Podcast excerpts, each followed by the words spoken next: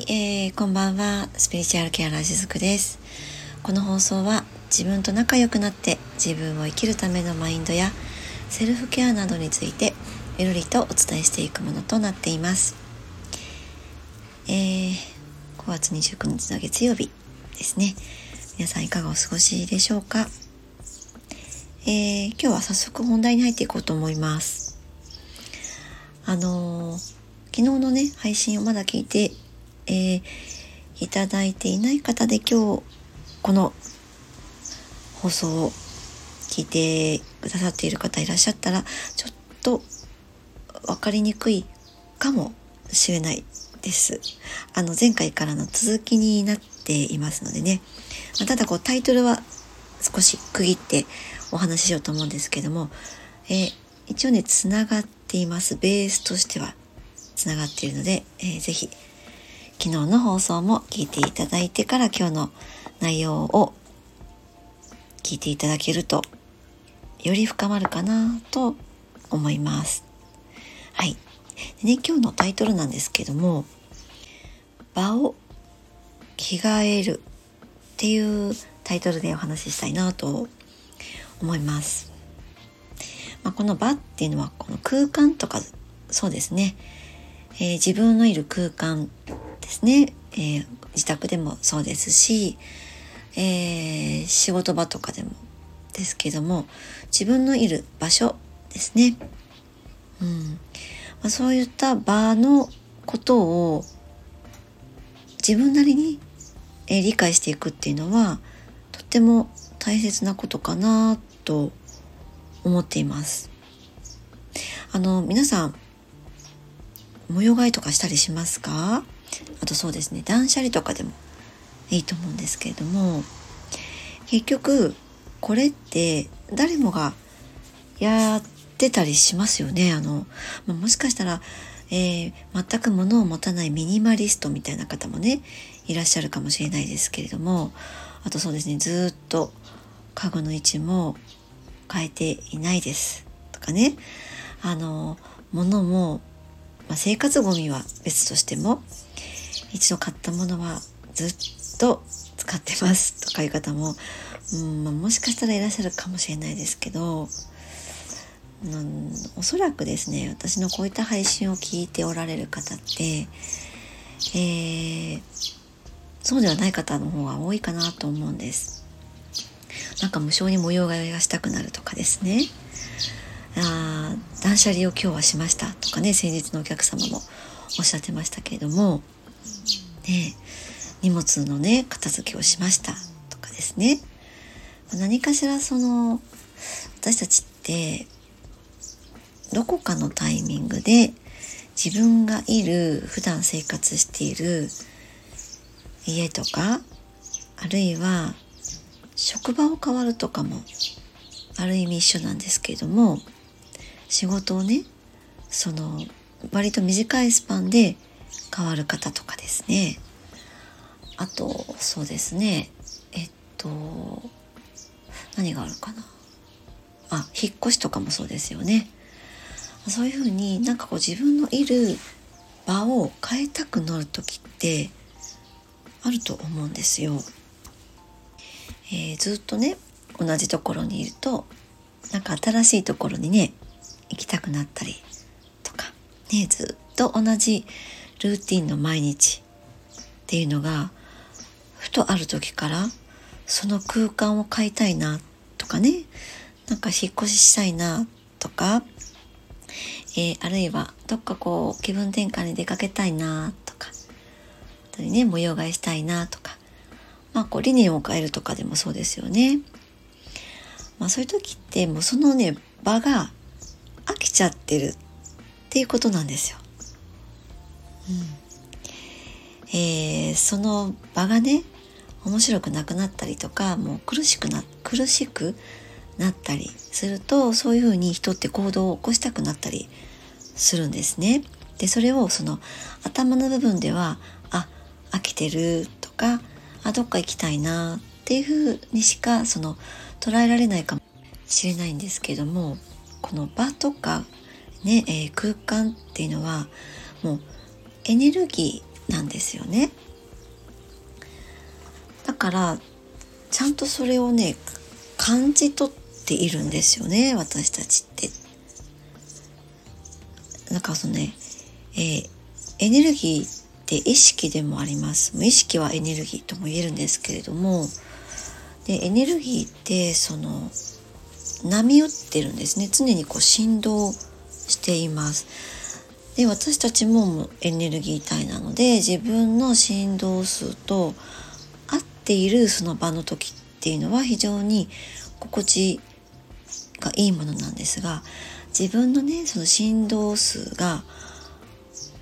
まあ毎分毎秒変わっているんですけどもそれはその微細な変化であって例えばすごく大きく変わる瞬間ってあるんですね。でそれが変わった瞬間に自分のいる場とかが合わなくなるんです。そのお互いの振動が変わっているっていうことなので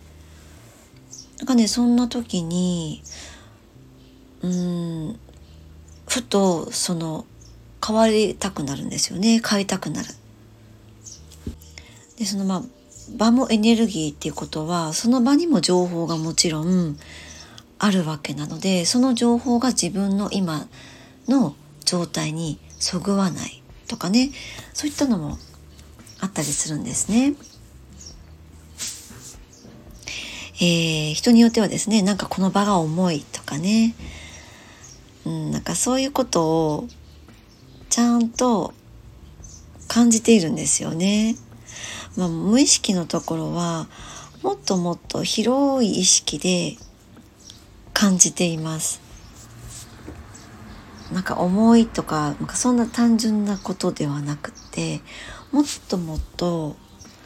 なんか言語化難しいですけれども、まあ、とにかくこう違和感としてちゃんと誰もが感じ取っているんですね。でもその頭のところではそれをなんか飽きたからとか、えー、気分転換にとかね、えー、そういった感じでその場を変わろうと、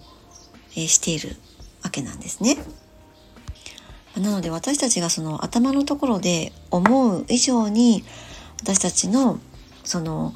えー、深いところの意識ではちゃんといろんなことをキャッチしていて、えー、さらにはその私たちが変わろうとする前にはね、えー、そうやってなんかこう動きたいなっていうふうにちゃんと知らせてきてくれるんですよね。でそれが明日なのか1年後なのかはそれはわからないですけれどもちゃんとそういう形で私たちってメッセージを受け取っているっていうところはあるんですね。どうですか？皆さんはそういった経験はないでしょうか？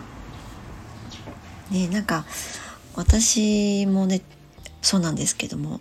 ひとところにとどまり続けることって非常に苦痛になる瞬間がある日急に訪れたりするんですね。だからの看護師というところでは変わらずそれをやってはいるんだけれども割と職場は結構変わっているんです。それは本当にシンプルに飽きたとかね 飽きた。ねもう、飽きたってどういうことよ？とかね、昔だったら親に言われていたでしょうけれども、まあ、単純にもうここが飽きた。他のことを知りたい。学びたい。っていう深いところの意図を自分で汲み取って職場をね結構変わったりしてるんですね。かね前にいた職場がすごくね狭い空間で、えー、いろんなね職種の人が45人ぐらいこう閉じ込められたような職場で働いたことがあったんですけども その時は本当にねあの地獄のようでした、うん、だからあのなるべくね、えー、外に出て、えー、その場を変えようといつもしていたんですけれどもかといってあの子供の頃とかね真っ暗なお尻とか大好きだったんですけどもねあれなんででしょうね。一人でいるからだったのかなと今では思うんですけどもね真っ暗な押し入れにあのライトを持って行ってね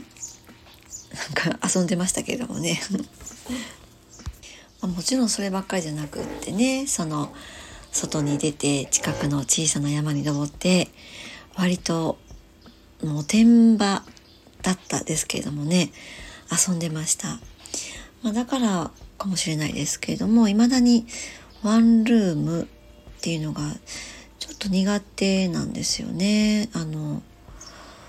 うん苦手です。理由は分かりませんけれども。変わらない感覚があるんですね多分ね。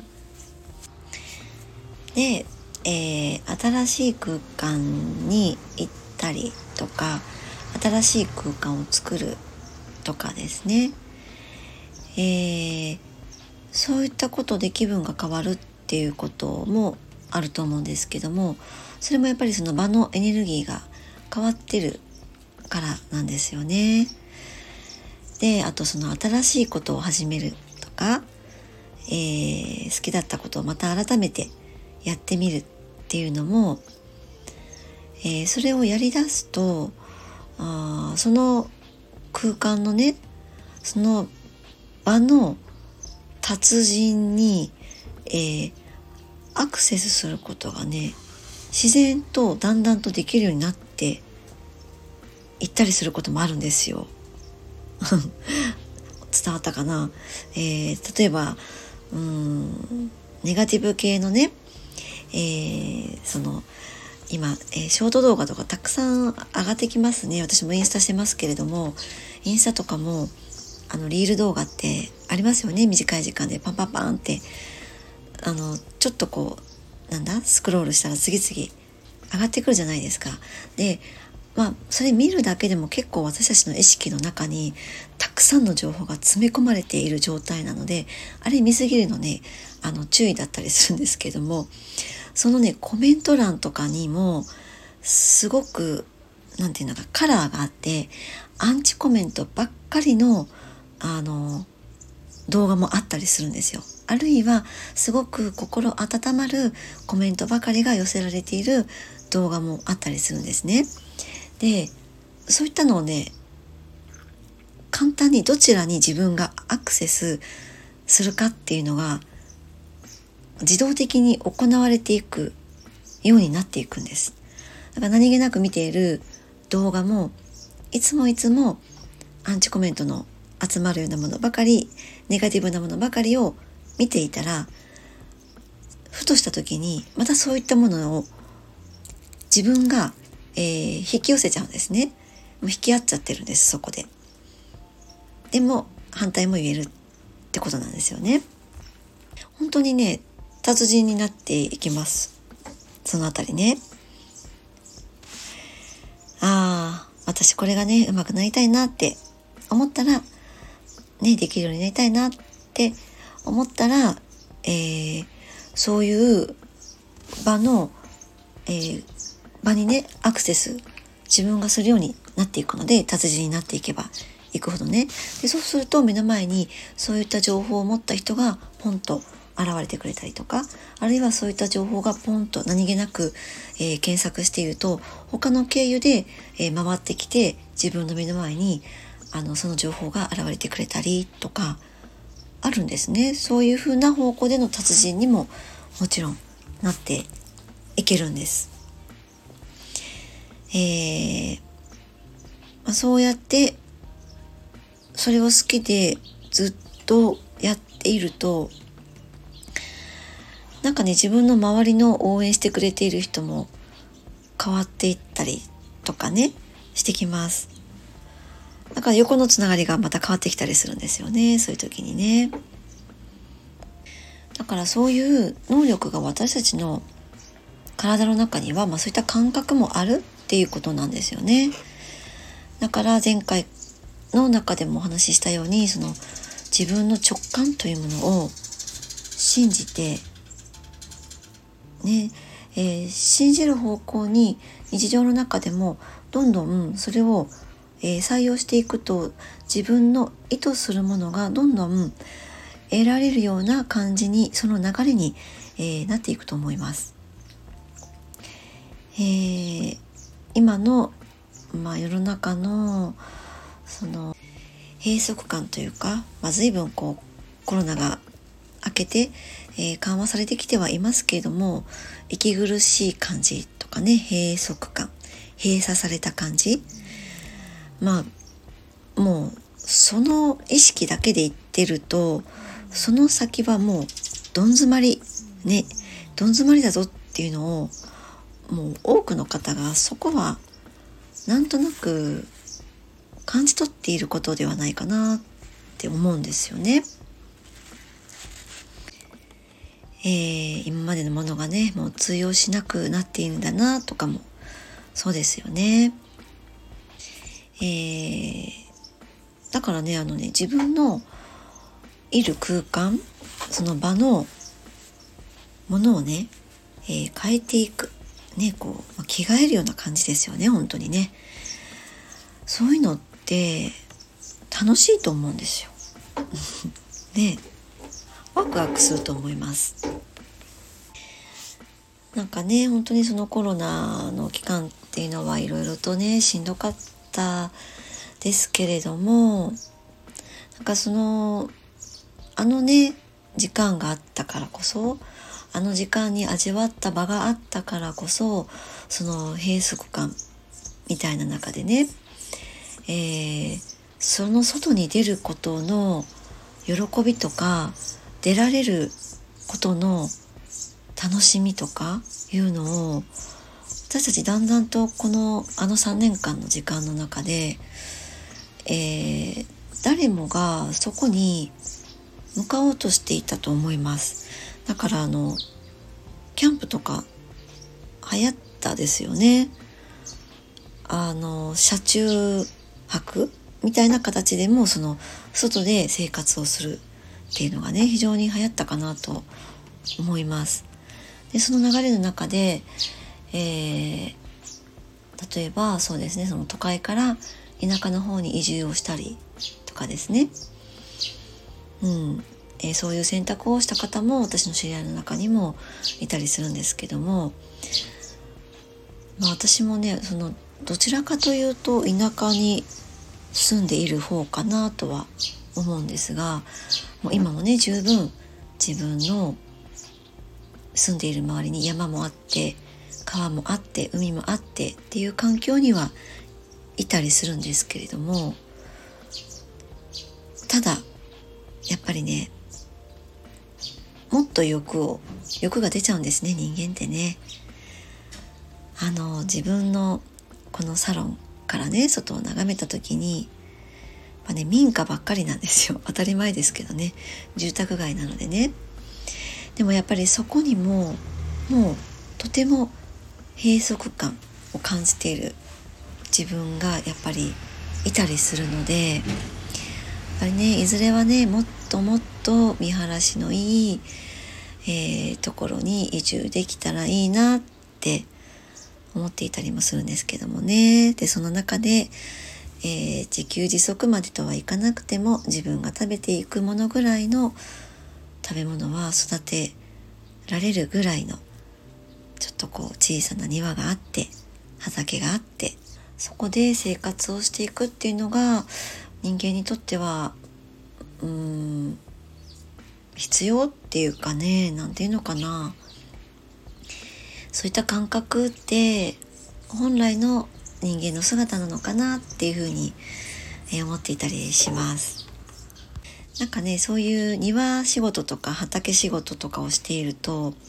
ま、きっとねそのその周りの、えー、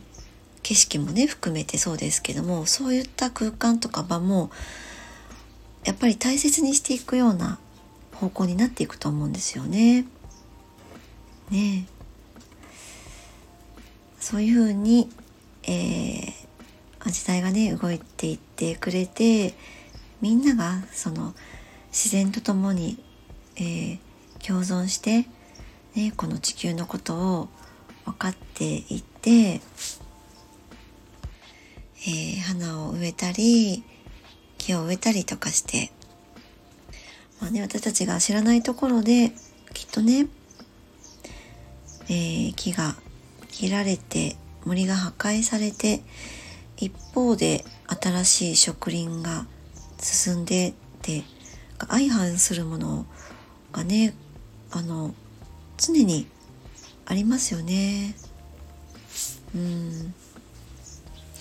えー、土壌が汚染されたりしてですね、えー、そういったものの表れとして、えー、いろんな災害が起きたりとか、まあ、それは強いては私たちの感情の揺さぶりにもつながっているのではないかなと常に思っていたりします。なのでそんな中で私たちにできることっていうのはその自分がいる、ね、その小さな範囲からでもいいのでその場を、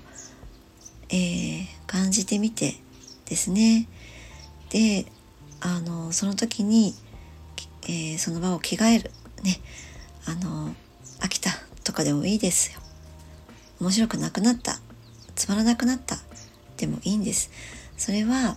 自分の本当にねコアなところが感じている感覚であって、えー、そういった中で自分の意図を優先して、えー、生きていって自分の意識も軽やかになってエネルギーが軽やかになって生きていくそういった一人一人が増えていくっていうことが強いては、うんま、地球全体の波動が上がっていくことっていうのにもおのずとつながっているとそんな風に今日はお伝えしたかったわけなんですね。はい。あ、意外と短めにお話ができましたね。あら、どうですかね？伝わったでしょうか？あの、ぜひ、こういった放送を聞いてくださっている方、あの、ご感想ね、いただけると嬉しいです。短いご感想でもいいです。あの、コメントだけじゃなくても大丈夫です。レターでいただけると非常に私の魂も喜んで反応しております。時々いただくんですけれども、本当にね、あの、ありがたいですね。そういったお気持ちありがたく受け取っております。はい。えー、ということで、うん、今日のお話はこれで終わりなんですけれども、